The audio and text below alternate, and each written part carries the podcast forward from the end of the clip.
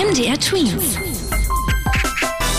Dein 90 Sekunden Corona-Update. In Deutschland haben sich 528 Menschen innerhalb eines Tages neu mit dem Coronavirus angesteckt. Vor allem betroffen sind derzeit Mitarbeiter einer Fleischfabrik in Nordrhein-Westfalen.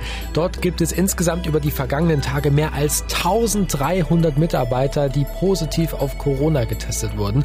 So ein starker, aber zum Glück eben auch einzelner Ausbruch von Covid-19 treibt aber auch die sogenannte Reproduktionszahl wieder nach oben.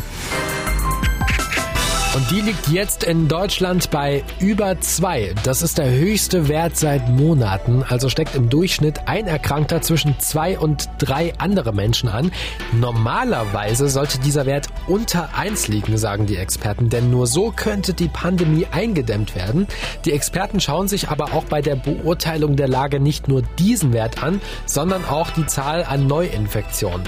In Deutschland gibt es derzeit um die 6200 an Corona erkrankte Menschen. Unser Nachbarland Frankreich hat heute weitere Corona-Beschränkungen gelockert. Zum Beispiel haben seit heute alle Schulen wieder geöffnet, mit Ausnahme von Gymnasien. Auch Campingplätze und Kinos haben wieder auf und sogar das Pariser Wahrzeichen der Eiffelturm, der eröffnet für Besucher übermorgen, also am Mittwoch. MDR Tweets. 60 Sekunden Corona-Update.